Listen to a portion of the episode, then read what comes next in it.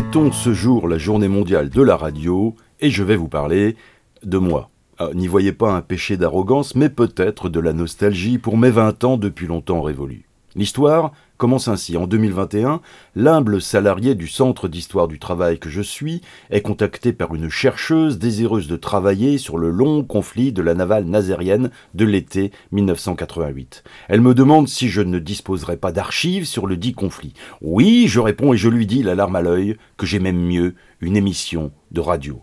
Nous sommes à l'été 1988, j'ai 23 ans et je suis descendu à Saint-Nazaire avec un Walkman dans la poche. Nous sommes un petit groupe et nous avons décidé de passer deux jours sur le terre-plein de Pinouette pour interviewer des travailleurs en lutte. Ces jours mouvementés puisqu'ils me donnent l'occasion de participer à l'attaque de la Bastille, le bâtiment de la direction des chantiers qui fut assailli par les grévistes et mis à sac. J'y étais au titre de spectateur évidemment, même si pour certains ouvriers, un genou inconnu comme moi ne pouvait être qu'un casseur prêt à tous les mauvais coups. Heureusement, notre petit groupe était sous la protection d'un syndicaliste CGT très connu sur la place nazérienne, ce qui me permit de ne pas me faire botter l'arrière-train.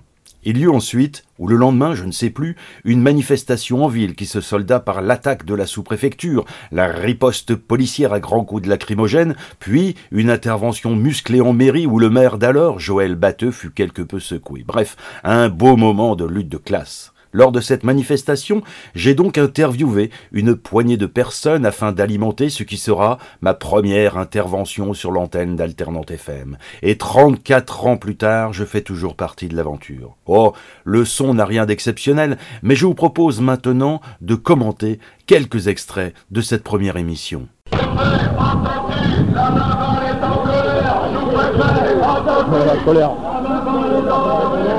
Les mecs qui sont en prison d'habitude. Et là maintenant c'est Westerman. Attention, la est dans la rue, sous-préfet. Attention, la est dans la rue, sous-préfet. Attention, la est dans la rue,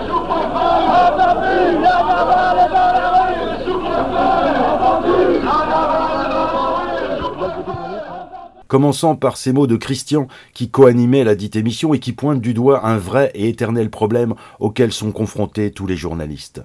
Comment obtenir une parole qui ne soit pas une parole officielle? Comment convaincre l'humble Kidam, l'ouvrier, de se confier à un micro? Dans cette manifestation, nous avons interviewé pas mal de personnes, souvent des délégués syndicaux d'entreprise. On était souvent orientés vers des délégués syndicaux d'entreprise. Euh, pas seulement des chantiers, puisqu'il y avait beaucoup d'entreprises extérieures. Il y en a qui ont accepté de parler, il y en a d'autres qui ont refusé de parler. C'est vrai que c'est peut-être pas évident non plus d'interviewer euh, les personnes des chantiers de l'Atlantique parce qu'ils se méfiaient un peu des journalistes et dès qu'on pointait un magnéto ou, un micro, euh, bon, ils voulaient pas tellement parler de. Et puis ils avaient peur un peu des interprétations qui étaient faites. Il fallait vraiment être introduit pour pouvoir discuter avec les gens. Et ça, c'est peut-être un problème. Parole officielle donc avec cette interview d'un leader syndical de la CGT. On sent que l'homme est rodé à l'exercice, la voix est posée, le raisonnement est charpenté. Son interview nous aide à mieux appréhender un conflit social qui questionne l'avenir même de la navale nazérienne. Il parle également de l'unité syndicale, une unité malmenée puisque les syndicats sont en désaccord à propos des fameux ou fumeux congés de conversion qui amènent des centaines de métallos à abandonner leur métier, à s'imaginer un avenir ailleurs qu'à Pinouette. CGT et CGT Force ouvrière sont contre, car ils y voient là une manœuvre patronale pour affaiblir la métallurgie locale et condamner à terme les chantiers. La CFDT n'y est pas opposée, jugeant nécessaire et réaliste d'accompagner la restructuration industrielle du secteur et de répondre aux attentes également des travailleurs. Alors toi, tu as vécu d'autres grèves. Tu peux nous en parler un peu, les, les, grèves qui ont eu lieu, euh, que ce soit au chantier ou ailleurs, et par rapport à celle-ci, qu'est-ce que tu en penses? Bah écoute, à toutes les grèves, à mon avis, c'est des grèves importantes. Bon, à partir du moment où on se bat sur le problème d'emploi, on se bat sur le problème du maintien de l'industrie, c'est une grève importante. Alors celle-là, oui, c'est une grève importante parce que euh, on a vu les socialistes, la droite, le patronat se mettre d'accord pour casser les chantiers navals de Nantes. Ils les ont cassés au final, malgré de nombreuses luttes. Il ne faut pas être négatif du tout. Bon, là, on ne sera pas prêt. c'est le sens de cette manifestation. Je crois qu'elle est colorée. Je crois que la CGT est largement représentée dans cette manifestation, y compris dans la grève des chantiers. Je m'en félicite et je pense que ça va continuer, ne casseront pas les chantiers. Est-ce que tu crois que d'une certaine manière, cette grève, cette manif, c'est la dernière chance pour les chantiers pour pas se faire bouffer avant les vacances Non, c'est pas une question d'une dernière chance. Je crois qu'il n'y a jamais une action qui est une dernière chance. Il y a souvent euh, des actions qui sont déterminantes. Celle-là est déterminante pour dire est-ce qu'ils vont pouvoir commencer à casser encore plus les chantiers ou pas. Moi, je pense que la réaction des travailleurs des chantiers euh, amène à ce qu'ils ne casseront pas les chantiers. Dans ce sens-là, oui, elle est importante. On m'a dit euh, donc qu'il y a les vacances bientôt et on m'a dit que pour la première fois au chantier, il y a des gens qui allaient bosser, qui allaient bosser pendant les mois d'été alors qu'avant l'usine était fermée. C'est vrai, c'est pas vrai? Non mais il était prévu, je crois, un certain nombre de choses par rapport aux navires à fabriquer, etc. Mais euh, la lutte, comme elle est engendrée aujourd'hui, Ouais. qu'il y ait ou pas vacances, je crois que la lutte, elle sera maintenue. Je crois que c'est ça qui est important. Alors, les firmes, les travailleurs en décideront. Hein, moi, je ne déciderai pas à leur place. Mais en, en tout état de cause, euh, le niveau d'action aujourd'hui amène à ce que les vacances ou pas vacances, il y a un continu d'action. D'accord, ok. Euh, autrement, euh, l'unité syndicale, est-ce que tu crois que euh, c'est la chance aussi des chantiers de l'Atlantique Là, Là, on voit qu'il y, a- une forte proportion de, de mecs de la CGT, il y a, la CFDT aussi. Est-ce que tu crois que ça c'est une chance aussi que tous les ouvriers des chantiers et même d'Interpro comme ça se pointent dans la rue et gueulent ensemble? Est-ce que tu crois que ce sera un, fait déterminant pour, pour la victoire contre le, le patronat au chantier? Là, je crois que le problème n'est pas posé en termes unité syndicale en tant que telle. Euh, il est posé au niveau de l'unité des travailleurs sur la base de leurs revendications. La CGT, ne propose pas l'unité des sigles, elle propose l'unité des travailleurs pour agir contre euh, les prétentions patronales. Par exemple, euh, il, il est crié beaucoup dans, comment dans la manifestation, non congé de conversion. La CGT n'a pas signé les congés de conversion, la CFDT les a signés, les travailleurs le refusent. Et ils se battent contre les congés de conversion. Alors c'est pas une, une question d'unité de sigle, c'est une question d'unité des travailleurs sur la base de leurs revendications. Et je ne crois pas qu'on puisse parler de chance d'unité syndicale. Non, Euh, aujourd'hui il y a la CGT, il y a la CFDT, il y a des appels convergents, mais il y a y compris une identité totalement différente. Dans le cas, moi j'entends pas la CFDT crier non au congé conversion, alors que les congés conversion, ils ont cassé du bijon à Nantes, ils ont y compris créé des conditions qu'on a au à. Justement, euh, justement, j'en- j'entendais un mec de la CFDT dire euh, euh, en réponse avec un peu de cynisme euh, que les licenciements c'est beaucoup mieux. En vous répondant qu'il y avait les trucs non au congé de conversion. Alors qu'est-ce que tu as à Ah, c'est mieux que pire Ouais, ouais, c'est ça. Mieux que pire, c'est quoi C'est ça le fond du problème. Est-ce qu'aujourd'hui, il est possible de maintenir les chantiers navals ou non Nous, on dit oui, les commandes sont possibles, les commandes existent. En conséquence de quoi, il faut continuer à faire fonctionner les chantiers navals. Alors, euh, la CDT dit moins pire que ou euh, mieux que. etc. Bon, ça, ça c'est du pipi de chat, j'appelle ça du pipi de chat, moi, dans une certaine mesure. Euh, ce ce qu'il faut, c'est créer les conditions à ce que les chantiers navals ils soient en capacité de répondre aux besoins et de la nation, parce que c'est important, et y compris international. Écoutons maintenant le point de vue d'un syndicaliste CFDT qui, lui, n'est pas de la navale. Là, pour défendre l'emploi euh, d'abord du chantier naval de Saint-Nazaire. C'est le premier objectif de la manifestation. Et je crois que ça déborde pas de ce cadre-là. hein. premier point, c'est premier point, le seul point de motivation aujourd'hui, c'est l'emploi sur le chantier de l'Atlantique de Saint-Nazaire. Que- Quelle est la position de la CFDT sur les, sur, les congés de conversion, etc. Je crois qu'il y a des dissensions euh, par rapport à la, CGT. Est-ce que tu pourrais m'expliquer un peu la position de la CFDT sur ce problème? Et quand nous sommes confrontés à des euh, problèmes industriels au niveau national, international et mondial, je crois que dans un premier temps, on a à se bagarrer effectivement contre toute suppression d'emplois. Sauf qu'on sait qu'au bout du compte, il y a aussi à prendre en charge l'intérêt euh, social des salariés, qui, vont euh, tant bien que mal, bon, tu peux prendre l'exemple de technique ou n'importe quoi, au bout du compte, les gens sont mis sous carreau. Et on a aussi à prendre en charge socialement les- le sort de ces salariés. D'où les congés conversion. Ok, mais en quoi ça consiste réellement ces congés conversion? Quelle durée euh, Combien t'es payé, etc.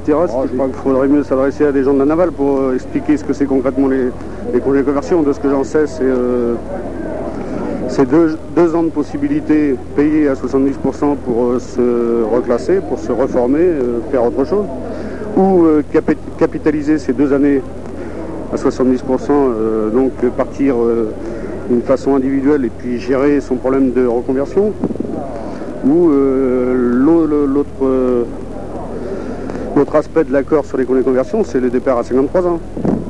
D'accord. Hein? Mais est-ce que tu crois que ça, C'est point, ouais, est-ce que tu crois que ça c'est des, c'est des solutions pour résoudre un peu la crise au chantier Euh, Est-ce que c'est pas un peu des palliatifs euh, offerts par la direction C'est ce que je disais tout à l'heure. Il, y a une, il y a une situation économique et industrielle, hein, elle est ce qu'elle est, où on se bat mordicus contre ça et on sait au bout du compte euh, qu'il y aura quand même des problèmes de licenciement ou des problèmes de, de suppression d'emplois. Parce que l'industrie euh, est faite comme ça. Et que la mondialisation du marché fait qu'à un moment donné, euh, bon, il y, a- il y a des problèmes industriels et économiques qui se posent dans les entreprises. Et qu'en même temps qu'on a à se bagarrer contre les licenciements, on a aussi à gérer les problèmes sociaux des salariés. D'où les congés commerciaux. C'est ce que je t'ai dit tout à l'heure. D'accord. L'unité d'action. Sans elle, point de victoire possible. Et son aspiration puise dans toute la riche histoire ouvrière nazérienne. Lors de cette manifestation, je rencontre une manifestante qui évoque un conflit de 40 jours qui n'a pas abouti. Peut-être, peut-être parle-t-elle de celui de 1950 qui traumatisa pendant 5 ans la classe ouvrière locale. Car seul le conflit victorieux car unitaire de 1955 remit la classe ouvrière sur le chemin de la victoire. Les grèves de 40 jours. Les grèves de Car, on, faisait car- on a fait 40 jours de grève et on est rentré sans rien, Sans rien du tout? Rien obtenir parce que les patrons sont toujours les patrons, les gouvernements changent mais sont toujours les mêmes. Et les patrons, ouais, les patrons, c'était le blocage, ils refusaient de, de, de parler avec les ouvriers ou alors ils, ils arguaient avec euh, d'autres arguments euh, dans le genre... euh, Ah, cette fois-là, c'était le la coude complet, il n'y avait pas moyen de discussion. Enfin, il y a eu d'autres grèves où on a obtenu satisfaction et ce qui fait plaisir aujourd'hui, c'est qu'il y a l'unité. Ouais. Alors unité syndicale, euh, c'est primordial pour l'avenir des chantiers de l'Atlantique Pour euh, Moi, je ne sais pas, oui, je pense. hein. Il faut quand même l'unité, il faut quand même s'unir, mais il ne faut pas se laisser avoir non plus. Et d'après toi, la manif, là, elle est très importante euh, par rapport à ce que tu as vécu, ouais? Ah oui, elle est importante, oui. Il y a eu mieux, mais après, c'est... Non, c'est magnifique, là, aujourd'hui. Oui, c'est magnifique. Tout le Ok. monde est mobilisé. Ok, merci. Lors de cette manifestation de soutien à la navale, j'ai pu également rencontrer un enseignant solidaire. Cela a permis de rappeler une lapalissade, l'impact sur la scolarité des enfants de la situation des parents. Le chômage est une affaire collective. Ce n'est pas un père ou une mère qui perd son emploi, son autonomie, c'est toute une famille qui est punie. Et les gamins, en premier lieu, qui vivent durement cette période d'incertitude et de malaise. Euh, de Saint-Nazaire, la section locale FEN de Saint-Nazaire appelle aujourd'hui à participer à cette manifestation parce que euh, en tant qu'éducateurs, nous sommes directement concernés. Il est évident que si les, comment, les travailleurs euh, de Saint-Nazaire ont des problèmes, ça se répercute sur la vie des enfants et ça se répercute bien sûr sur la scolarité. Donc, de la même façon où on a manifesté il y a un mois, je crois, sur les problèmes spécifiques euh, de l'enseignement, avec le soutien d'ailleurs de la CGT et de la CFDT, aujourd'hui, nous participons à cette action pour que les travailleurs des chantiers aient satisfaction euh, contre les licenciements et aussi euh, dans la satisfaction de toutes leurs revendications salariales et autres. Ok. Euh, comment on, trouve les traces du chômage des parents dans, dans l'enfant quand il est à l'école? Est-ce qu'il a des problèmes pour suivre, l'attention, etc. Est-ce qu'il y a des symptômes que, que vous, les profs, vous reconnaissez facilement? Euh, Autre que bien sûr les, notes euh, qui sanctionnent un peu cet état Eh bien, c'est- bien connu maintenant. Si on regarde les échecs scolaires, ils sont plus importants dans les régions les plus populaires, hein, dans les régions de Trignac, de Montoire, tout ça. Bon, ça veut dire que comment les conditions de vie dans les familles ont des incidences directes euh, dans la façon de réussir à l'école. Alors, euh, il faut bien sûr améliorer les conditions d'enseignement, mais les conditions de vie de la population, euh, c'est aussi un élément fondamental pour la réussite scolaire des enfants. Et pour pallier, pour pallier à cette situation, est-ce que la, la euh, ne peut pas organiser autre chose, des cours parallèles, des cours de soutien, etc. Est-ce qu'on vous laisse libre, le rectorat vous laisse libre un peu de, de, pallier à tous ces problèmes? Trouvez chez les enfants Est-ce qu'on vous laisse euh, le temps aussi de le faire Bah, pour euh, faire ces choses-là, il faut avoir, euh, il faut avoir des moyens, c'est-à-dire qu'il faudrait qu'on ait le temps de faire.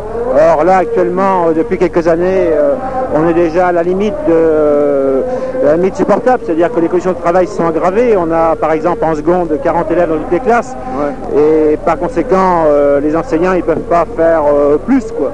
Pour refaire plus, il faudrait comment alléger nos charges de et obtenir quelques souplesses de fonctionnement de façon effectivement à, mettre en place euh, un tas de moyens spécifiques pour aider les élèves en difficulté.